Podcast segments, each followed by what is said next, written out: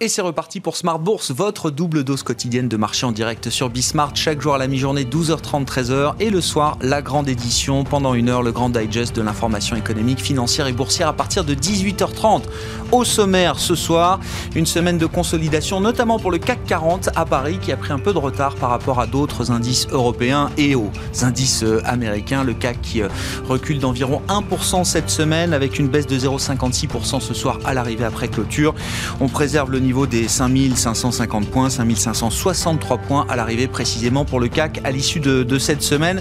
Le CAC qui a effacé euh, ses gains depuis le, 1er janvier. D'autres indices européens sont encore positifs. Hein. On voit le DAX notamment à Francfort. Et puis euh, Wall Street qui a peut-être temporisé un peu, mais on voit quand même le Nasdaq notamment qui a repris euh, un peu de son leadership au cours des dernières journées de bourse. Le CAC freiné notamment par l'idée d'une conjoncture qui ralentit. Ça n'est pas franchement une surprise avec euh, les restrictions sanitaires qui se sont encore euh, intensifiées ces dernières semaines. Oui, euh, le début d'année sera compliqué sur le plan de la, conjoncture, dans le sillage d'un quatrième trimestre qui était déjà amputé par les mesures de restrictions sanitaires, notamment en Europe. C'est ce qu'on peut tirer comme enseignement des PMI, des premières estimations des enquêtes de conjoncture auprès des directeurs d'achat publiées ce matin pour la zone euro. L'Allemagne et la France, ces mêmes PMI publiés par l'Institut IHS Market aux États-Unis montrent à l'inverse une dynamique américaine, en tout cas pour ce début d'année 2021 dans les secteurs manufacturiers et des services qui restent plutôt euh, très très corrects. Voilà pour euh, l'actualité de marché. On va en discuter avec nos invités de Planète Marché dans un instant. Et puis vous le savez, chaque vendredi à partir de 19h15, c'est la leçon de trading avec Romain Daubry de Bourse Direct qui sera avec nous évidemment en plateau. La leçon du jour, ce sera la volatilité, ce fameux indice de la peur, le VIX, l'indice de volatilité du marché américain. Comment calcule-t-on ces indices de volatilité? Comment les utiliser. On en parlera donc avec Romain à partir de 19h15 ce soir.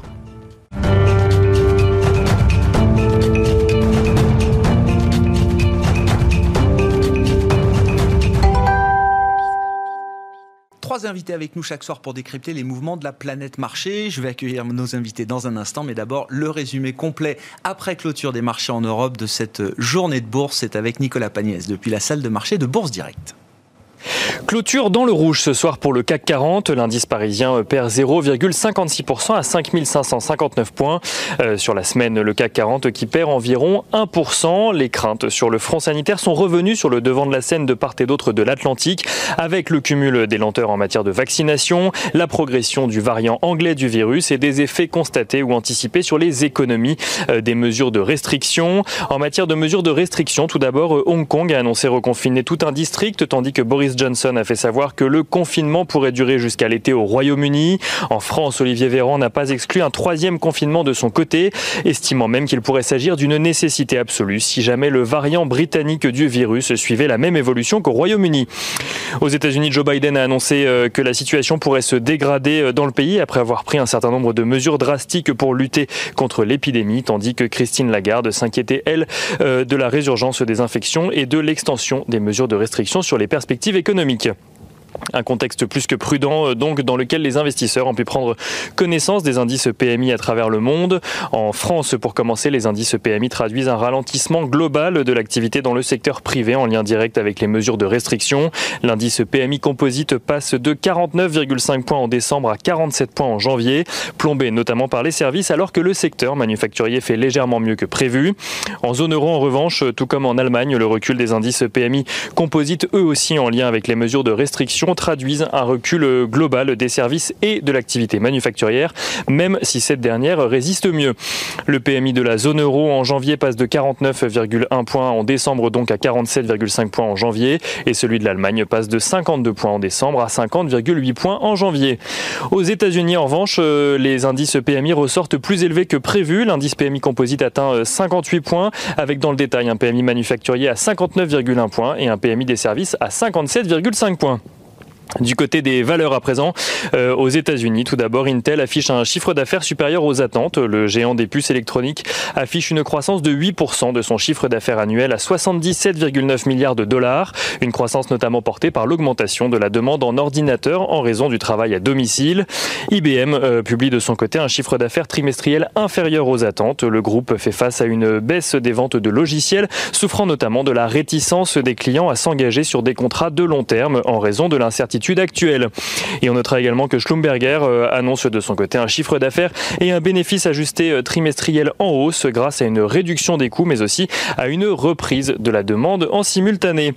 À Paris, à présent, on notera euh, Rémi Cointreau, Rémi Cointreau qui annonce un chiffre d'affaires en progression d'un peu plus de 25% à 350 millions d'euros pour le troisième trimestre de son exercice décalé.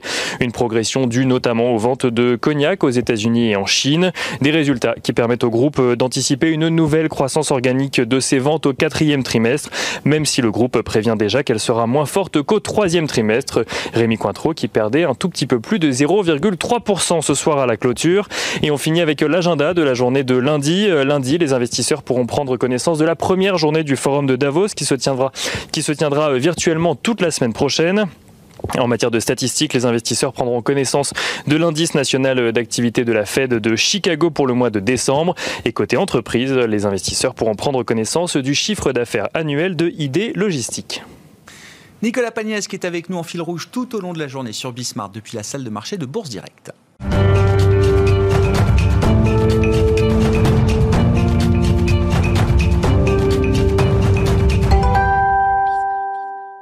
Trois invités avec nous chaque soir donc pour décrypter les mouvements de la planète marché. Léa Dofas nous accompagne ce soir, chef économiste désormais de TAC Economics. Bonsoir et bienvenue Léa et félicitations pour votre euh, upgrade. Merci. Bonne nouvelle pour commencer l'année 2021. Euh, Wilfried Galland est avec nous, toujours directeur stratégiste de Montpensier Finance. Mais c'est une très belle fonction. Merci. Euh, très belle Merci d'être avec nous. Et Julien Nebenzal, président, je crois qu'il n'y a pas mieux, président. de Futur UM. Vous êtes au top déjà. Bonjour et bienvenue Julien. Merci d'être là. commençons peut-être par le petit point conjoncture, macro, Covid. Mhm. le, le pic de l'épidémie n'est peut-être pas encore certain. Enfin, euh, on n'est pas certain d'avoir dépassé le pic épidémique dans les grandes zones qu'on regarde aujourd'hui, euh, Europe, États-Unis, euh, Léa. Exactement. On est en fait dans la phase, encore une fois, d'ascension, cette troisième phase, voire quatrième phase aux États-Unis, même si on peut considérer qu'on est encore dans la poursuite de la troisième phase qui a déjà commencé depuis le troisième trimestre aux États-Unis. En fait, il faut avoir en tête sur cette phase épidémique que le scénario 2021-2022 s'articule. En fait, c'est une séquence en trois temps, une séquence pandémique une séquence de reprise euh, et une séquence d'ajustement. Mhm. La séquence pandémique va dépendre euh, de la capacité des grosses économies, euh, en tout cas sur la partie économie développée, à valider, les, à vacciner pardon, les plus fragiles. Tant qu'on n'aura pas atteint un, un quota suffisamment ample euh, de personnes fragiles vaccinées, on va être dans cette phase. Toujours une fois, c'est une optimisation des contraintes économiques euh, en fonction bah, de, l'état de saturation des hôpitaux. Donc quand ça sature trop, on contraint l'économie, euh, ça ajuste sur les contraintes hospitalières, l'économie arrive à un plateau, on rouvre les économies, il y a un effet relance, donc rebond. et on l'a même vu en fait en décembre, même en plein déconfinement, on était encore en partie avec des règles strictes. En France, on a eu un rebond massif de la mmh. consommation. Et alors, faut l'avoir en tête, on est très négatif en ce moment à cause de la pandémie, mais ce qu'il faut aussi avoir en tête dans les scénarios, c'est dès que les économies rouvrent, on a un effet rebond qui, pour la plupart des pays, compense les pertes qu'on a connues. Euh, donc en fait, c'est cette séquence-là, donc cette séquence pandémique qui devrait durer jusqu'au premier trimestre, deuxième trimestre, et qui va être ces vagues qui s'enchaînent suivant bah, comment les, variants vont, euh, vont affecter les, les, personnes. Oui, les populations. Mais l'idée tient toujours du. Voilà, vous dites fin du premier trimestre, euh, deuxième trimestre, c'est toujours un calendrier qui est valide à ce stade. Parce que c'est beaucoup de bruit médiatique autour des calendriers de vaccination, des retards ici et là, plus ou moins euh, importants. Vous, analysez beaucoup de données avec de l'intelligence artificielle chez TAC Economics, avec euh, l'idée de bâtir des modèles un peu prédictifs. Vous arrivez à avoir une idée à peu près de quand est-ce qu'on pourra en sortir ou pas, Léa? Je pense qu'après ce qui s'est passé l'année dernière, on peut plus dire aujourd'hui on est sûr de ce qui va se passer. Euh, par contre, on peut mettre des hypothèses et on a des points d'ancrage. Euh, le point d'ancrage, c'est de dire euh, quand les économies déconfinent, il y a un appel d'air parce qu'il y a des mesures budgétaires et monétaires qui sont présentes, parce qu'il y a des surplus d'épargne, et donc quand les économies vont rouvrir, on va avoir un rebond mécanique. Et même après trois confinements, ce rebond, il est toujours aussi puissant derrière? Alors, il est puissant en Europe parce qu'il y a toujours eu les aides. Euh, et donc, en fait, tant qu'on a ces aides de chômage partiel, de soutien à l'emploi, euh, on a cet effet rebond. Pour l'instant, en tout cas, dans les chiffres qu'on a sur les, les, rebonds consécutifs, ça tient. Et aux États-Unis, je dirais même encore plus, parce qu'en fait, l'économie s'est déjà crachée. Euh, donc en gros, le taux de chômage a déjà explosé, on est dans une phase de réduction et en plus on implémente des plans massifs de soutien. Mmh. Donc oui, on a cette phase pandémique. Oui, tant qu'elle est là, on a des chocs de confiance, on a des chocs sur l'activité, mais pour l'instant, en tout cas avec les connaissances qu'on a aujourd'hui sur la pandémie, on ne sait pas ce qu'elles seront dans quelques mois, on peut espérer encore une fois des effets rebonds quand les mesures de confinement seront passées. Mais voilà, c'est quelque chose qui pour l'instant n'est pas envisagé avant le milieu de ce, premier semestre. Milieu du premier semestre, ok, d'accord. Milieu du deuxième trimestre, quoi. C'est ça. C'est à peu près l'hypothèse, enfin l'hypothèse centrale que vous avez. On, re-rentre dans un confinement euh, probablement dans les prochaines semaines. Euh, le temps que le confinement fasse effet, euh, en moyenne huit semaines, mm. le temps que ça s'ajuste. Euh, voilà, disons, le gouvernement parle en France d'un confinement en mars. Il faut expliquer, à cette phase de confinement, on serait avril-mai probablement. Hmm. Mais pour l'instant, il n'y a pas de signaux qui nous font dire que quand les économies n'ouvrent pas, il n'y aura pas de rebond. Bon. Et donc, au final, les marchés se fichent de savoir si on va retomber en récession ou pas. c'est ce qu'il faut comprendre si on essaye de traduire ça en termes de, de, stratégie d'investissement. Oui, c'est un peu ça. En fait. les, marchés se projettent véritablement dans l'après-Covid. Euh, et toute leur question, c'est... Quel que soit l'horizon de temps de cette après-Covid. Justement, toute la question, c'est est-ce que cette phase d'après-Covid va se dérouler à, ISO capital productif, en quelque sorte euh, Et donc, est-ce qu'on ne va pas avoir détruit de la croissance potentielle pendant cette, pendant cette période. Est-ce que c'est juste une question de, tamponner les effets financiers? Auquel cas, ce n'est pas un sujet parce qu'effectivement, on a de telles conditions financières favorables, de tels soutiens monétaires et de tels soutiens budgétaires qui, vont d'ailleurs euh, de pair qu'on peut même imaginer qu'on va avoir un rebond cyclique extraordinairement élevé si on n'a pas détruit à la fois de capital productif et de capital humain, j'insiste là-dessus, euh, pendant toutes ces phases. Et toute la question qu'on se pose, je pense qu'on se pose tous, c'est au fur et à mesure qu'on enchaîne les phases compliquées, est-ce qu'on va aller euh, plus ou moins fortement vers un effritement, voire mmh. une, une, perte de capital productif, mmh. en particulier de capital humain. Mmh. Et c'est vraiment toute la question qu'on a, qu'on a aujourd'hui et qui se pose en particulier en Europe autour des euh, différentes modalités de confinement. Ah, moi, je suis euh, assez étonné de, de voir euh, parfois sur, sur certains plateaux des commentateurs qui développent une espèce de mystique du confinement. C'est-à-dire qu'en fait, c'est un peu comme le, c'est un peu comme, comme les ordinateurs. C'est-à-dire quand ça marche plus, on se dit c'est pas très grave, on enlève la prise, on remet la prise et ça marchera plus, ça marchera mieux après. Hein. On, résout le bug. Ça marche pour des, machines, ça marche effectivement pour des modèles. Je pense que ça marche de moins en moins bien pour des humains. Et donc c'est pour ça que les gouvernements sont de plus en plus réticents à faire des blocages très forts, parce qu'on risque de, casser une partie de ces rebonds sur lesquels tout le monde, compte. Donc soyons quand même prudents sur ce qui peut arriver là dans les, prochaines semaines.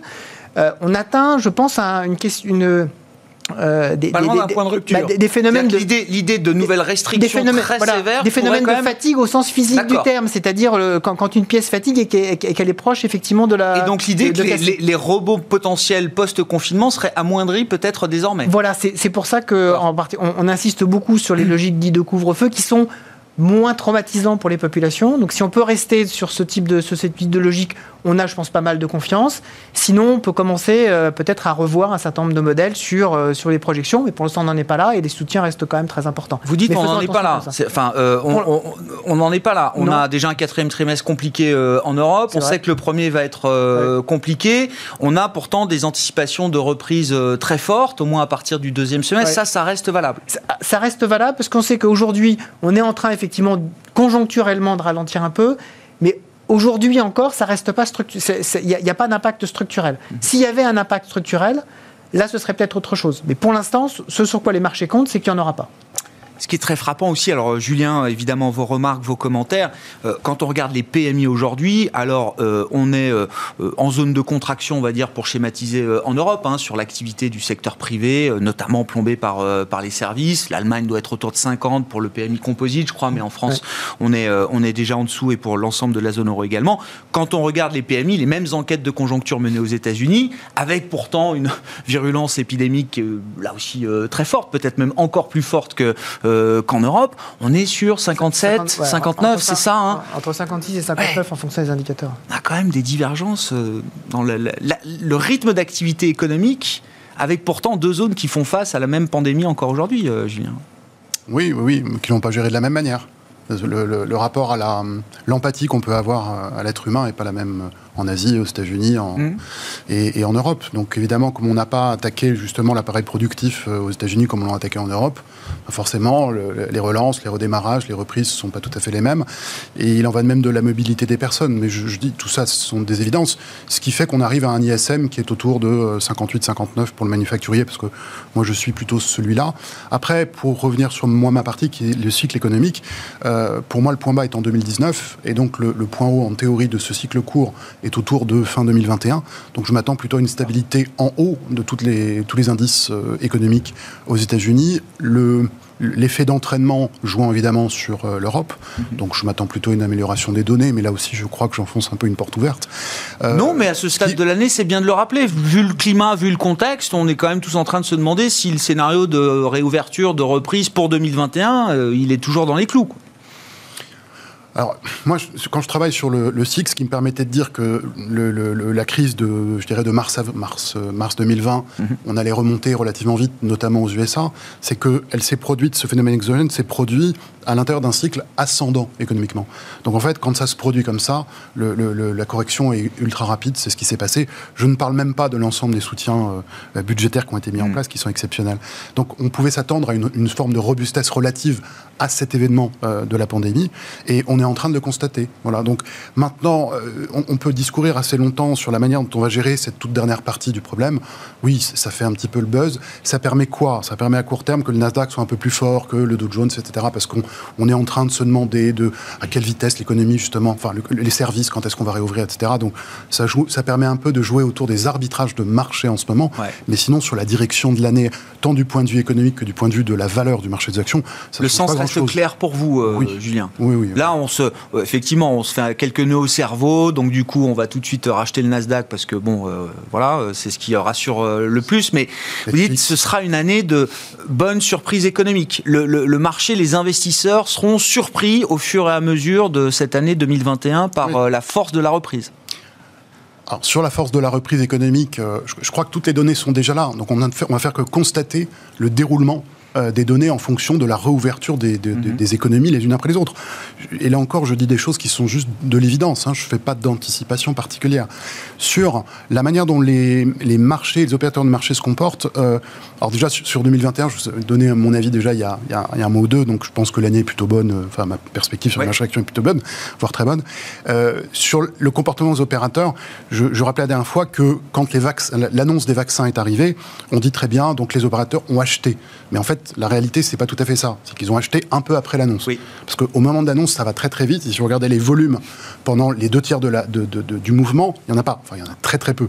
Donc tout le monde a acheté, mais si vous prenez euh, l'Eurostox, tout le monde a acheté, euh, je dirais, quasiment au cours actuel ou 1% en dessous. Les derniers pourcents de la hausse. Idem pour le CAC 40. ce qui fait qu'une fois que vous voyez où les opérateurs se sont resensibilisés sur les marchés actions parce qu'ils viennent d'une sous-exposition très très forte, surtout sur les marchés européens. Ça veut dire qu'à chaque fois qu'on va revenir autour des prix d'achat, il y aura de la fébrilité. C'est ce qui se passe en ce moment. Et je pense que cette fébrilité, elle peut durer encore quelques semaines.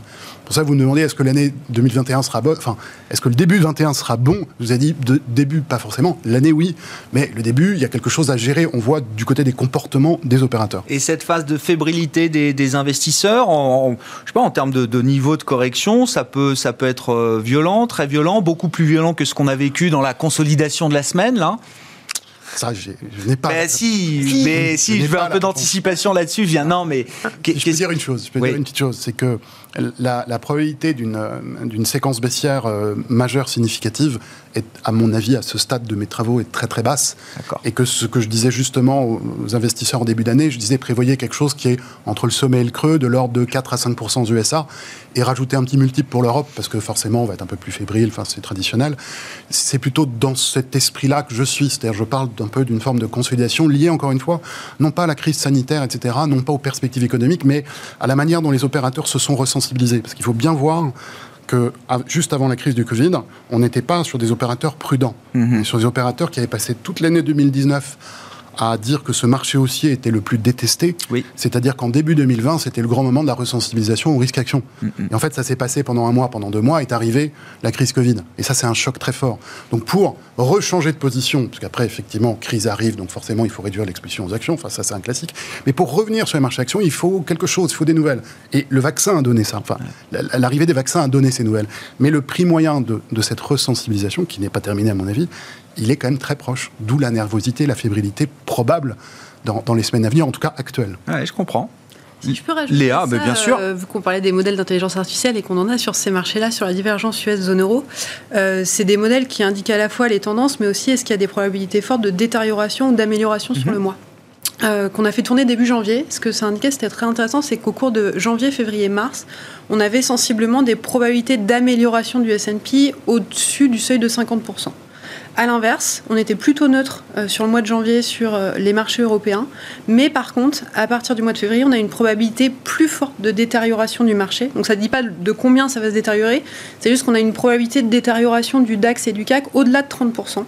Et à l'inverse, on a une probabilité d'amélioration du S&P euh, de, euh, de 50%, ce qui valide totalement ce côté divergence et d'autant plus validé par les modèles d'IA de, de début janvier. Bon, petite zone de fébrilité, petite phase de, de fébrilité donc en ce début d'année sur le marché. Rien d'inquiétant à ce stade, hein, si on vous écoute. Comment ça va se passer quand on sera dans la phase de, comment vous dites, de confiance C'est ça, donc pandémie, confiance et puis ajustement. Exactement. C'est trois Euh, boucles. Quand on va connaître la phase de confiance, comment ça se passera pour les investisseurs au regard notamment des discours de politique monétaire, de politique euh, budgétaire Si la cette- confiance revient, Exact. Léa? Bah, c'est justement l'objectif de cette phase. C'est une phase qui est en fait assez temporaire. Euh, C'est-à-dire qu'une fois qu'on sort de- de ce côté pandémie et qu'on est à peu près sûr qu'on a mis ce choc pandémique de côté, donc c'est là où le timing est un peu, délicat, on a une combinaison de plusieurs facteurs. Euh, reprise du commerce mondial, reprise forte de la Chine qui alimente en plus l'ensemble émergent. Un secteur manufacturier qui se tient globalement bien, même s'il est un peu en, décroissance, il se tient bien. Euh, des niveaux d'épargne qui sont euh, significatifs, à la fois aux États-Unis, en Europe, et des aides qui sont pour l'instant maintenues, des aides de l'État aux banques qui ont l'air là aussi d'être maintenues. Donc en gros, un Ils ne sont effet pas remis en cause dans cette phase de dans confiance. cette phase de confiance qui devrait arriver au cours du deuxième trimestre, au milieu d'année. Euh, donc cette phase-là, normalement, c'est une sorte de, de bouffée, euh, bouffée d'oxygène Oui. qui devrait, bah, en fait, euh, redonner encore une fois ce qu'on avait vu après le premier confinement. Et c'est là où toute la divergence, en fait, US zone euro va apparaître. Et on, ça, on l'estime bah, plutôt sur la seconde partie de, de, de cette année, où là, on va avoir des vraies divergences. En zone euro, on va se retrouver avec une dette qui augmente, euh, des entreprises qui vont devoir faire face à des ajustements. On parlait de la croissance potentielle, il va y avoir beaucoup de questions face à ça. Comment les entreprises ajustent Euh, Et en face de ça, vous avez les États-Unis qui, eux, ont déjà ajusté leur marché de l'emploi, qui ont un premier plan budgétaire qui est mis en place maintenant pour gérer la crise Covid. Mais il va y avoir un deuxième plan budgétaire tout aussi massif qui va plutôt apparaître soit sur la fin d'année, soit en 2022, euh, qui va avoir, euh, on en parle très peu, mais beaucoup de dépenses sociales. Euh, donc beaucoup de dépenses justement sur la croissance potentielle Mhm. à terme. Donc on va avoir vraiment cette divergence qui va. Alors toute la question du timing est, est assez complexe vu qu'on ne sait même pas où on en est dans cette phase pandémique, mais cette phase d'ajustement et donc oui une phase de confiance mais très brève et qui va par contre créer des vrais ajustements plutôt euh, chômage défaillance en Ouais, zone ouais, euro ouais. Euh, et puis aux États-Unis La bah, facture. quoi. Exactement. la facture de la crise. Si 2021 marque euh, la fin de la crise pandémique, ce sera toujours l'année du quoi qu'il en coûte, sur le plan monétaire, sur le plan budgétaire. En fait, je, je pense que la, euh, la, clé de 2021, euh, elle est sur euh, la partie monétaire et sur le niveau des taux d'intérêt dans lesquels on va évoluer les capacités de financement que, vont avoir les, économies mondiales. Parce que tout ceci ne tient que parce qu'on a des taux d'intérêt extrêmement bas et des facilités de financement extrêmement favorables. Euh, et la possibilité d'un choc, je suis tout à fait de, de David Julien, la possibilité d'un choc, à mon avis, est très réduite. Euh, pourquoi? Parce que dans l'histoire des marchés, il n'y a jamais eu de choc violent de marché si on n'a pas eu de restriction de liquidité. Ça ne s'est jamais produit. Donc il faudrait une restriction de liquidité par euh, une augmentation des taux, un, un arrêt, et une reprise des quantitative easing, pour qu'effectivement on soit dans, une- on, on renverse totalement la problématique. euh, Et c'est impossible d'imaginer un tel scénario, même en passant par une phase de confiance un peu plus importante, de question. reprise plus forte. C'est toute la question. Et c'est pour ça que je pense que cette année, les phases de stress des marchés seront liées à l'anticipation que vont avoir les opérateurs. Il ne faut pas oublier Mmh. qu'ils anticipent toujours beaucoup plus que ce qu'on croit d'un renversement justement de, cette, euh, de cet environnement, à la, à la faveur par exemple d'une remontée des taux d'inflation, même si les banques centrales ont dit je laisserai du temps. Néanmoins, on sait très bien que la pression, dès que les indicateurs montent, et je ne parle pas des indicateurs cœur, même les indicateurs headline, dès que les indicateurs vont remonter, et ils vont remonter en février, c'est mécanique, puisque euh, en février de, de- de 2020, on avait la Chine qui était totalement à l'arrêt, et donc les, les- les matières premières étaient totalement à l'arrêt. Donc en- mécaniquement, au mois de février, l'inflation euh, euh, headline, l'inflation faciale, Oui, oui. va remonter de façon forte. c'est inéluctable. La question, c'est comment est-ce que les marchés vont réagir, comment est-ce que les marchés vont l'interpréter? Je pense qu'on peut avoir un peu de volatilité à ce moment-là. Néanmoins, comme on a c'est- euh, une, baisse globale euh, de, de- la demande par rapport aux capacités de production, si on voit, si on voit pas qu'il y a une, explosion énorme de la demande, alors bah, on va revenir très vite sur des niveaux d'inflation, de pression euh, sur le système financier qui vont rester extrêmement faibles. Et donc, on va continuer à avoir ce soutien monétaire, ce soutien des- banques centrales. Et donc, on va continuer à avoir un soutien budgétaire important. Il faut pas oublier que cette année, il y a certains analystes qui nous prédisent 33% de déficit budgétaire américain. 33%. Là, on est sur autour de 15, mais il y a une analyse de Bank of America Merrill Lynch ce matin qui, qui nous a dit, dans, dans nos calculs, si tout passe, euh, si tout- tous les soutiens passent, Ouais. on va atteindre 33%. 33% de déficit, C'est- ce qui est, ce qui est juste ahurissant. Aujourd'hui, on parle de Effectivement, 3 000 oui, milliards de dollars, ce qui est déjà, Oui, ce qui est déjà considérable. Euh, 33%, on passe à plus de 6 000, 6 000 milliards de dollars. Donc, Mais bon, ça c'est l'ensemble de tous les plans Biden qui Voilà. prévoit sur euh, l'ensemble de son. D'accord. Ok. etc. Mais néanmoins, ça, effectivement, ça peut induire des, euh, des phases de stress. Donc, il est très important de maintenir tout ça pour que bah, on continue à avoir cette année euh, que pour nous aussi, on considère comme étant une bonne année normalement sur le plan financier. Est-ce qu'il faut concevoir, euh, Julien, pour poursuivre la discussion, que oui, le marché puisse être stressé à des moments euh, euh, au, fur et à mesure, notamment des bonnes surprises économiques sur le front de la reprise, sur le front de l'inflation, sait-on jamais, ou en tout cas à travers des effets de base, une, inflation plus forte que prévu, même de manière transitoire. Est-ce que ça peut faire trembler les, marchés qui s'inquiéteraient justement peut-être d'une remise en cause des euh, soutiens monétaires et budgétaires? Oui. Alors suite à un peu après le, le vaccin, je, je vous disais que finalement la chose que vous allez regarder maintenant avec beaucoup d'attention, c'est la vitesse à laquelle les marchés obligataires allaient corriger. Ouais. Et la vitesse est très modérée. hein. La correction est tout à fait euh, minime. On est dans quelque chose qu'on pourrait même qualifier de normalisation, voilà, en quelque sorte. Donc est-ce que les marchés vont s'inquiéter de ça? Tant qu'on est sur cette- ce régime de vitesse, je ne vois pas pourquoi. Enfin, je je vois pas. Peut-être ça viendra, mais je, je ne- je ne saurais dire pourquoi.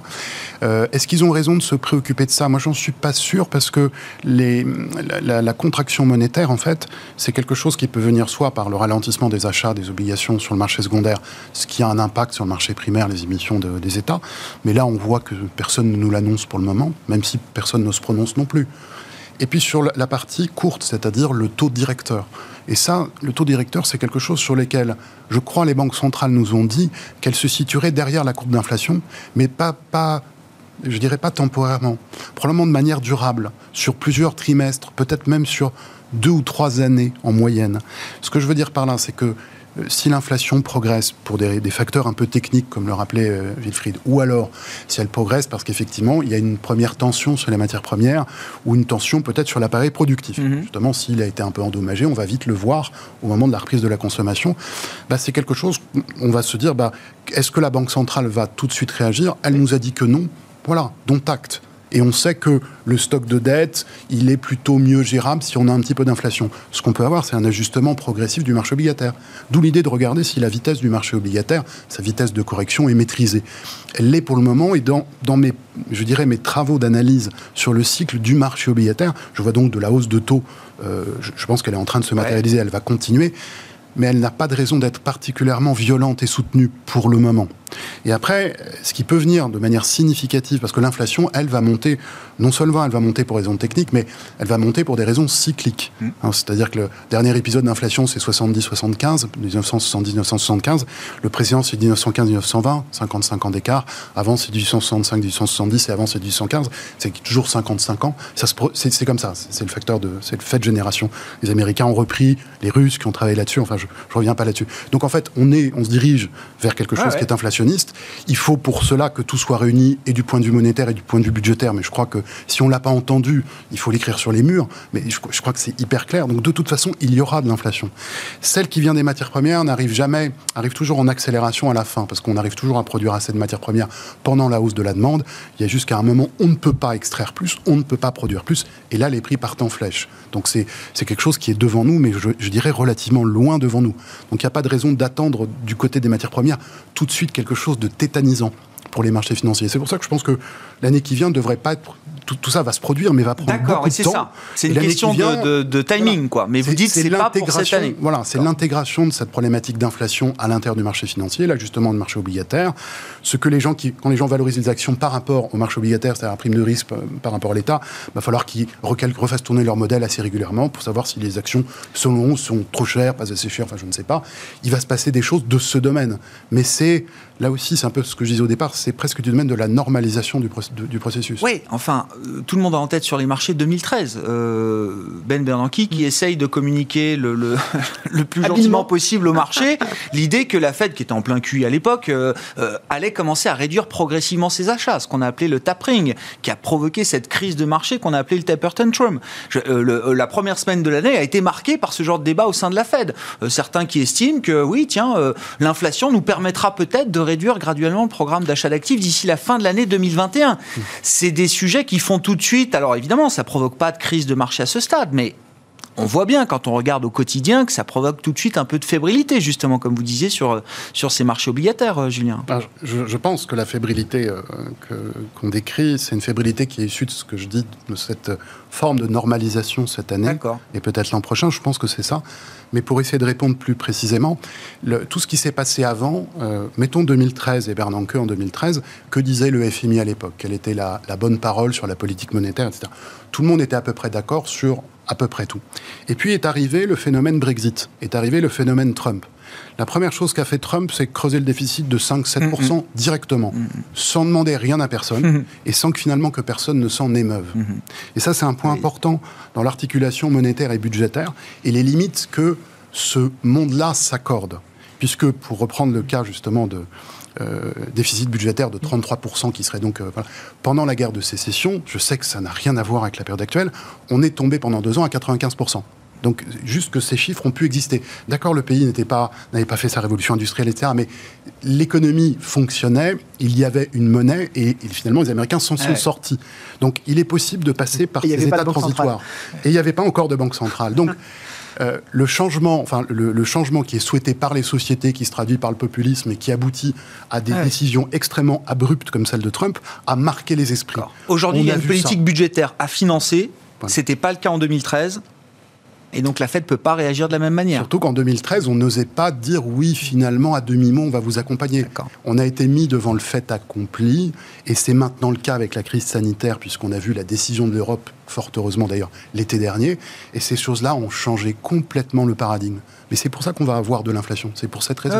Et c'est pour ça aussi que je pense qu'on ne va pas parler très très vite de tapering. Enfin, je ne pense pas que ce soit un sujet. D'accord, l'histoire de 2013 n'est pas prévue pour se répéter, selon vous en tout cas. Je ne pense pas. Julien. Pas pour le moment.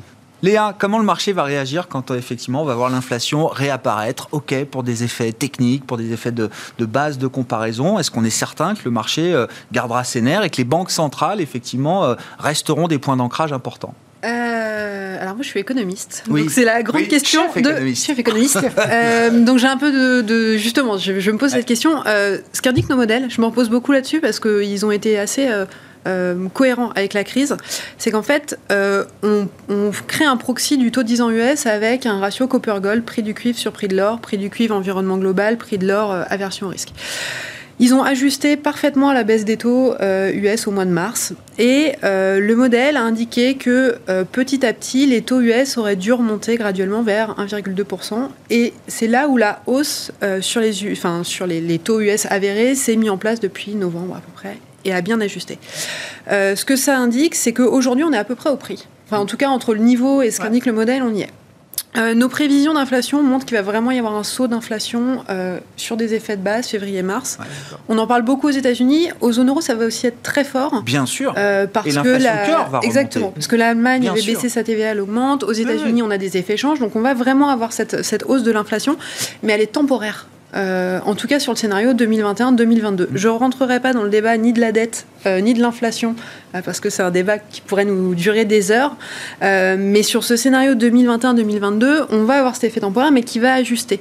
Et c'est pour ça qu'en fait la hausse de taux me paraît aujourd'hui cohérente déjà avec les fondamentaux. C'est eff- effectivement cette histoire d'ajustement, on a normalisé. Pour qu'il y ait une hausse de taux beaucoup plus forte, on a des prévisions avec les chiffres d'aujourd'hui, encore une fois, autour de 1,6 à fin mi-2022, donc très graduel par rapport au niveau actuel. Pour qu'on ait quelque chose de beaucoup plus fort, et on en revient toujours au même sujet, il faut que la crédibilité des banques centrales soit attaquée. Aujourd'hui, le pari de tout ce scénario-là, c'est de dire quoi qu'il arrive, euh, la Fed et la BCE ajusteront à la hausse ou à la baisse s'il y a besoin d'ajuster. Mhm. Et leur discours est très clair. Et d'ailleurs, je, je pense que c'est là où c'est limite beaucoup plus dangereux aujourd'hui en zone euro euh, qu'aux États-Unis.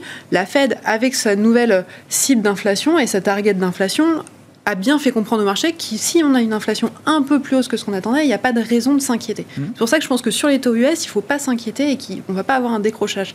Par contre, le discours hier euh, euh, de Christine Lagarde, euh, malgré toute, je trouve, sa, sa capacité à être, euh, à bien refléter et à bien expliquer les choses, je pense que ça a été assez brouillon euh, et que le discours de la BCE, qui était très lisible il y a encore quelques mois, l'est beaucoup moins aujourd'hui. C'est vrai qu'elle nous parle d'une approche holistique, euh, multifacette, Alors, c'est- euh, c'est très logique. Pour euh, chercher, pour quelqu'un qui cherche à avoir un langage clair et simple, C'est ce que disait Wilfried, en fait. c'était pas, Ouais. c'était les pas conditions évident. de financement, dans tout cycle, et pas seulement le cycle de marché, les conditions de financement sont ce qui fait euh, retourner le cycle. Oui. Quand les conditions de financement serrent, le cycle se retourne.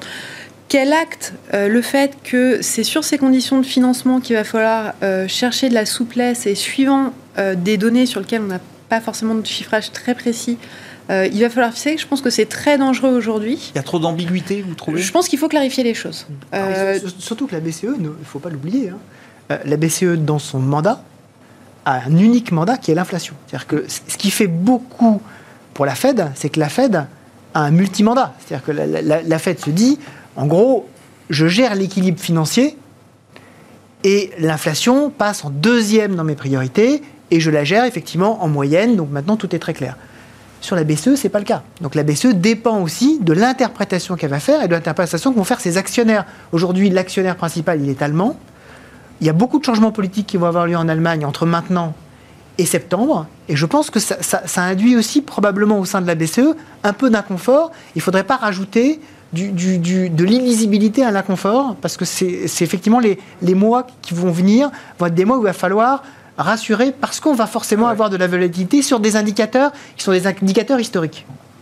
Vous avez confiance, Léa, dans le- la capacité de la BCE, des banques centrales, à rester euh, bien ancrées, effectivement, sur leurs euh, objectifs, dans leur discours? Je pense que c'est vraiment la clé de notre scénario. Si les la crédibilité Ouais. des banques centrales tient, les scénarios tiennent. Si Mm. c'est plus le cas, euh, Ça se retourne. je pense que là, on est vraiment sur un, un- un autre monde. La, la zone euro, il y, a- il y a quand même beaucoup de d'apprentissage des crises précédentes. On voit bien que euh, il y, a- il y a quelque chose qui a été fait et qui marche. Euh, maintenant, encore une fois, l'histoire se, se crée en zone euro sur certains chocs. On va arriver autour du mois d'avril sur comment les plans vont être délivrés par les États, comment les États choisissent de délivrer les plans. Euh, Est-ce que les gouvernements vont tenir On a déjà eu des premières secousses sur l'Italie. Face à tout ça, il faut que la Banque euh, centrale européenne ait préparé son discours et un discours comme elle l'a eu en fait depuis la crise, très réactif et qui a justement permis d'éviter toute tension qu'on aurait pu connaître il y a encore quelques années et qui aujourd'hui sont inexistantes. Je voulais qu'on garde quelques minutes pour bah, évoquer un des sujets qui a fait quand même couler beaucoup d'encre euh, cette semaine. Un peu, en tout cas, le rejet du deal Couche-Tard-Carrefour par euh, les autorités gouvernementales euh, et Bercy en l'occurrence. Je voulais mettre, et je vous, enfin, Wilfried, je sais que vous l'avez regardé, cette étude très intéressante d'Alpha Value qui montre, alors que voilà, le, calcul est accessible, disponible hein, sur le site d'Alpha Value. Vous, vous pouvez retrouver ça très facilement sur leur blog. Près de 70% de la cote parisienne, quand ils disent cote parisienne, ils ont regardé un peu plus d'une centaine de sociétés qui suivent en tant que canalistes français. Euh, 70% de la cote parisienne souffre pénalisé et pénalisé par le contrôle direct ou indirect de l'État, soit en tant qu'actionnaire, soit en tant que, allez, on va dire de tutelle, parce que ces entreprises appartiennent à des secteurs qui sont aujourd'hui listés comme des secteurs euh, stratégiques. C'est une quantité absurde, nous dit euh, Alpha Value. Bah, en fait, ce, dont on se rend compte, c'est que le monde dans lequel on évolue est un monde qui va être de plus en plus politique et de moins en moins économique. Mm. C'est-à-dire que, le, les, Américains ont, un terme pour ça, ils disent euh, It's less policy and more politics euh, il y a de la politique économique d'un côté et de la politique de l'autre. Et on se rend compte que l'influence extrêmement forte qu'ont eu les États dans le, dans, le, pilotage global de la crise, à la fois du point de vue sanitaire, du point de vue économique, et l'influence qu'ils ont également sur les banques centrales, hein, ne, l'oublions pas, fait que euh, l'importance désormais des décisions arbitrées au niveau politique euh, fait peser un poids non négligeable sur l'efficacité globale économique. Le rapport de force est complet entre privé et public. Vous dites que le rapport de force aujourd'hui est complètement déséquilibré. Totalement. Même si le privé pourrait arguer que oui, mais euh, c'est pas nous qui demandons à être confinés, euh, c'est une décision publique, euh, c'est à vous de compenser et c'est pas. Mais on, voit bien qu'effectivement, on, se retourne de plus en plus vers la puissance publique et la puissance publique prend de plus en plus de place. Et ça, c'est quelque chose qu'on va voir arriver de plus en plus, de plus en plus souvent. Mmh. Et avec lequel il va falloir devoir vivre. C'est-à-dire que euh, c'est intéressant qu'Alpha Value le mesure oui, sur le plan boursier. Mais, et, en plus, ce qu'on voit également, c'est que l'État, y compris en tant qu'actionnaire, et d'ailleurs, même enfin, Bruno Le Maire l'a reconnu lui-même. Euh, c'était à propos, je crois, de, du dossier Veolia Suez. Il a dit là, on n'a pas été bon. Parce qu'il dit en fait, on a, on a un problème en tant qu'État. On est à la fois actionnaire et donc on veut avoir le meilleur prix pour notre participation. Et en même temps, on est dépositaire de la puissance publique et c'est notre rôle numéro un. Et là, on a un, devoir qui est d'organiser les choses pour avoir, et là je reprends les mots euh, de Jean-Yves Le Drian la semaine dernière, pour déployer notre agenda de souveraineté. C'était euh, pour la, pour la politique européenne. Jean-Yves Le Drian disait il est temps pour l'Europe euh, d'arriver à articuler un agenda de souveraineté.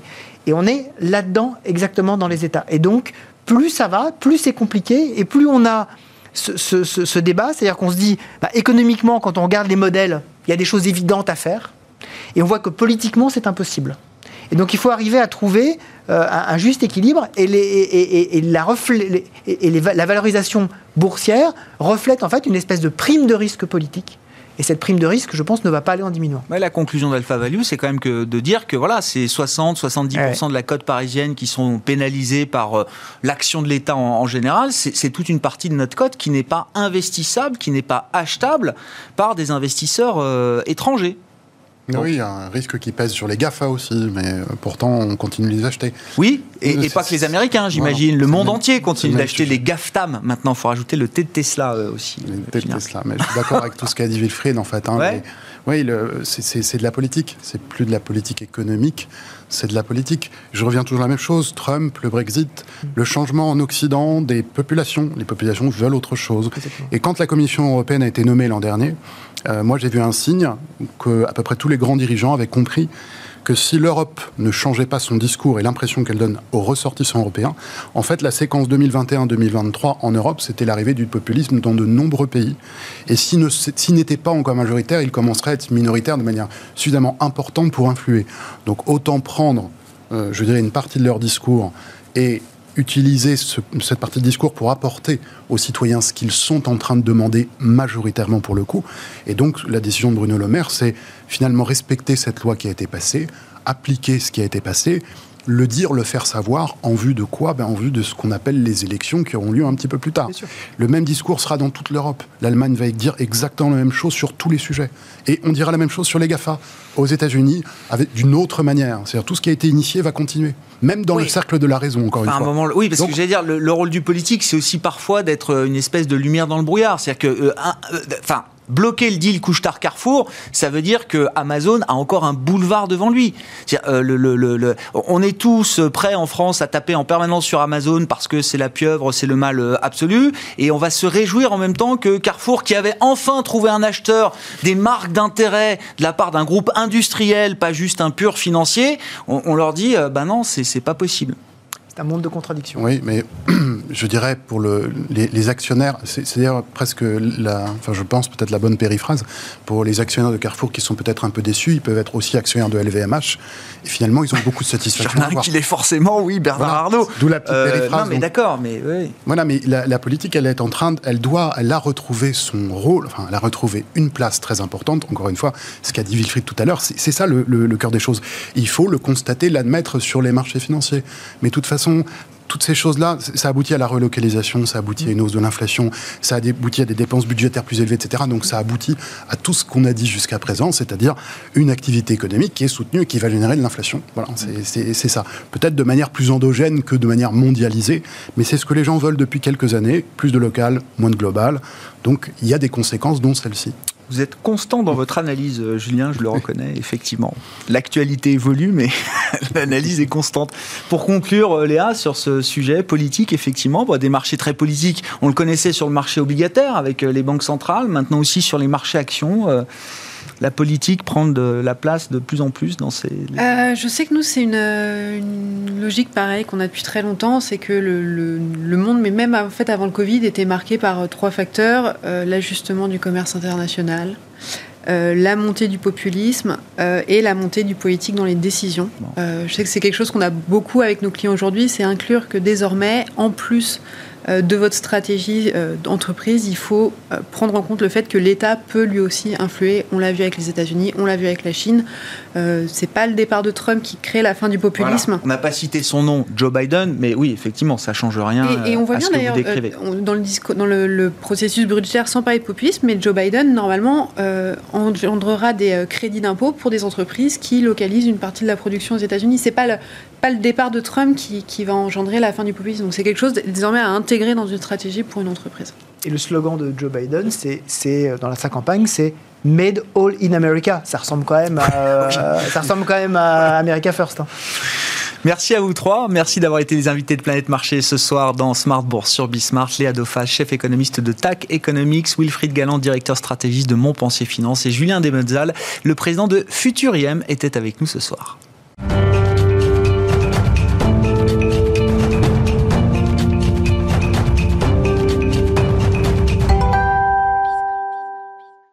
Le vendredi, c'est la leçon de trading, le dernier quart d'heure de Smart Bourse avec notre partenaire Bourse Direct et Romain Dobré qui est à mes côtés en plateau. Bonsoir Romain, bienvenue, merci d'être là. Bonjour Grégoire. La leçon du jour, c'est la leçon sur la volatilité. On en parle en permanence, la volatilité des marchés. Il y a des indices qui mesurent évidemment la volatilité de, de marché. Déjà, il faut peut-être définir, redéfinir ce qu'est la volatilité, nous expliquer euh, effectivement aussi comment ça fonctionne, comment on calcule ces indices de volatilité et comment on s'en sert quand on est investisseur. Oui, bien sûr, ça, sert à plein de choses. Alors, intuitivement, on comprend ce que c'est que la volatilité. C'est quelque chose de beaucoup plus précis que, ce qu'on croit. Alors, la, définition académique, c'est la mesure de l'amplitude de variation des prix d'un actif. Euh, donc, ça, c'est plutôt, euh, plutôt compréhensible. Euh, intuitivement, on comprend aussi que les crypto-monnaies sont plus volatiles hmm. qu'un bon du trésor. maintenant, ça a une utilité réelle sur le marché. Ça permet de faire plusieurs choses. avant tout, de mesurer le risque, en fait, sur un, sur un marché. ça permet aussi de diversifier. C'est un actif. On peut le, négocier. le produit produits roi pour le négocier sont les options, mais il y a des produits dérivés qui permettent d'investir directement sur la volatilité. Il y a d'ailleurs eu des, euh, problèmes techniques avec les, certains produits sur la volatilité. Et puis, ça permet de calculer le prix des options euh, ou éventuellement des, varants. Donc, c'est un, actif qui est, vraiment intéressant. Il permet d'établir des corrélations, par exemple, entre euh, les fluctuations d'un actif et les fluctuations de son indice de référence, par exemple. et puis, il est aussi utilisé dans le money management. Ça va être intéressant de pouvoir utiliser des tailles de stop plus ou moins larges et des tailles de position pour son portefeuille plus ou moins importantes selon qu'on est sur un, actif ou une, une, valeur qui est plus ou moins euh, volatile. Ouais, il faut peut-être distinguer deux types de volatilité. Il y a la volatilité historique et puis ce qu'on appelle la volatilité implicite. Exactement qui fait référence notamment à ce qu'on appelle l'indice de la peur. Hein. c'est ça, euh, Romain? C'est ça. L'indice de la peur, à proprement parler, c'est le VIX. C'est l'indice de volatilité du S&P 500, de l'indice majeur américain, du plus gros, des plus gros indices mondiaux. Euh, mais il y a effectivement deux types de volatilité. La volatilité historique qui se réfère au passé, qui va regarder ce qui s'est produit dans le passé. C'était euh, pareil de façon assez intuitive, on le comprend bien. c'est une zone de, dans laquelle les prix doivent évoluer pendant 95% du temps. donc c'est un critère précis. C'est basé sur une formule qui s'appelle, le, enfin, qui, qui, est basé sur une formule qui s'appelle l'écart type. Vous la retrouvez peut-être à, l'écran là à l'instant. en fait, rassurez-vous, il y a des outils qui calculent très bien pour vous, donc notamment des outils graphiques. Vous avez affiché la formule. De toute façon, on a la formule grâce à vous. Vous avez, bon. vous avez, la, vous avez la formule. Et voilà, il y a des outils qui font ça très bien. Et puis il y a de, de, des, des, éléments dérivés qui peuvent être, par exemple, utilisés en graphique, en analyse graphique, des éléments comme les bandes de Bollinger qui vont justement permettre de détecter ces écarts types et, et de, de, repérer si on est à un extrême et donc de travailler sur une probabilité de réintégration de l'écart et de retour à la médiane, voire de retournement de tendance. Donc ça, ça, se travaille vraiment de façon euh, euh, intéressante. ça, c'est l'analyse du passé, le constat du passé qui permet de savoir où on en est et comment on peut se positionner par rapport à ces, euh, ces, ces phénomènes de volatilité. C'est ça. Et c'est la limite de, la, de cette volatilité historique, c'est que ça constate ce qui s'est passé dans le passé. On sait que sur les marchés, euh, c'est euh, pas, pas, toujours euh, prédicatif. Donc, on, va, on va utiliser une autre volatilité qui est très intéressante, qui permet de faire beaucoup de choses, qui s'appelle la volatilité implicite, celle-ci, qui, elle, en revanche, mesure l'état d'esprit des investisseurs en, temps réel et donc leur vision de, dans, les jours ou semaines ou mois à venir, selon l'horizon de temps qu'on va, qu'on va essayer de, scanner, de regarder. donc, le, les modèles de calcul d'options connus basés sur la volatilité, eh c'est les modèles de Black Scholes, le plus connu, euh, qui a été euh, développé en, 1973. Euh, il a été très apprécié par les traders jusqu'à des, moments de, volatilité intense où on s'est aperçu de la limite de ces, de ces systèmes. C'est qu'en fonctionnement de marché normaux, si on peut dire, si on peut dire, eh quand la volatilité reste assez normale, normée, eh bien, on peut l'utiliser quand les marchés deviennent trop, trop brutaux, dans les cas de crack notamment. je crois qu'il s'était fait un peu huer par mm. les traders sur volatilité qui avaient justement euh, sur option qui avait justement trouvé les limites de ces systèmes-là. Alors, euh, c'est ça qu'il faut avoir en tête, c'est que ce sont des repères, ce ne sont pas des, choses précises. Et puis, le, la limite aussi, c'est que pour utiliser ces formules, on intègre le prix des, pour utiliser ces formules, calculer le prix des options, on intègre la volatilité. Mais on va déduire la volatilité du prix des options. Donc, c'est un peu le. D'accord, serpent, qui se ment la euh, serpent qui se la queue. C'est ça. D'accord. Il y, a cette, il y a cette limite-là. Alors, il y a l'autre modèle qui est basé sur le, un système binomial qui s'appelle Cox-Ross et développé par Cox-Ross et Bunstein un peu plus tard en 1979. lui, il est censé être plus précis, mais on lui reproche aussi d'être plus lent. Euh, donc voilà comment on peut euh, utiliser euh, ce, système d'options. Mm. La volatilité implicite, donc, est la mesure du stress, c'est la mesure de l'état d'esprit des investisseurs. C'est ça qui est vraiment intéressant à utiliser. C'est pour ça qu'on parle de l'indice de la peur, hein. c'est ça. C'est pour ça le Fear Index, Exactement, disent les anglo-saxons. Il, va notamment faire ressortir l'état d'esprit de stress. On en parle assez souvent, le ratio put-call, donc le prix auquel se payent les options et la distinction entre la volatilité sur les options de vente, donc les puts, et la volatilité sur les options d'achat est aussi un indicateur de l'état ah d'esprit des investisseurs. C'est intéressant de noter que, par exemple, à Paris, on a touché sur l'indice CAC 40, qui est le VCAC, qui a plusieurs euh, indices de volatilité. sur les S&P, c'est le VIX. Euh, à Paris, c'est le VCAC. Sur le CAC 40, il y a le VDAX, VEurostox. Il y en a plusieurs, et bien sûr. Et donc, de, constater que cette semaine, on avait touché un point bas qu'on n'avait pas vu depuis quasiment un an sur la volatilité. Alors, elle évolue globalement, cette volatilité, entre 10 et 30, on va dire. Oui, j'allais dire, voilà, c'est quoi une volatilité normale? C'est quoi les extrêmes qu'on a pu voir de part et d'autre par le passé? Alors, Donc 10-30, vous dites On est, dedans hein, aujourd'hui. 10-30, 10 euh, c'est normal, 30 c'est un marché stressé. D'accord, euh, ok. Et certaines annonces comme le Brexit ont fait monter l'indice de volatilité en une journée à 45. Euh, en revanche, le record de volatilité mesuré, c'était en 2008, au moment de la crise des subprimes. C'était sur le S&P, sur le VIX, et c'était 80,86. La chute de Lehman. Voilà, la chute de Lehman. Elle est mesurée en pourcentage, hein, cette volatilité. Donc, chute de Lehman, et là, voilà, on a atteint des, des extrêmes ce qu'il faut comprendre, c'est que ça, c'est dans la mesure d'un calcul normal. Quand on, travaille sur des marchés ultra stressés, on va, euh, quand on achète de la, volatilité, on va se positionner face à un vendeur de volatilité. Donc il y a un moment où la loi de l'offre et la demande joue, et ces critères-là sont complètement, enfin, sont un peu débordés, et c'est vraiment la loi de l'offre et de la demande qui joue. Il y a un niveau de stress qui est qui déborde de ces, de ces niveaux de, de, volatilité.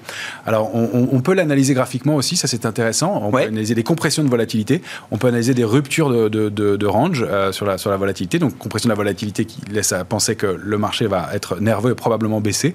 Euh, des ruptures de range qui vont indiquer peut-être qu'on diminue. Et là, c'est ce qui s'est passé. On est passé sous, 10, sous 18 à Paris, ce qu'on n'avait pas fait depuis longtemps. Et on constate qu'au cours de la baisse du jour, euh, eh bien, le, la volatilité n'a pas énormément monté. Alors là, y a, je vous propose un exemple de lecture de la volatilité sur l'indice CAC 40, mhm.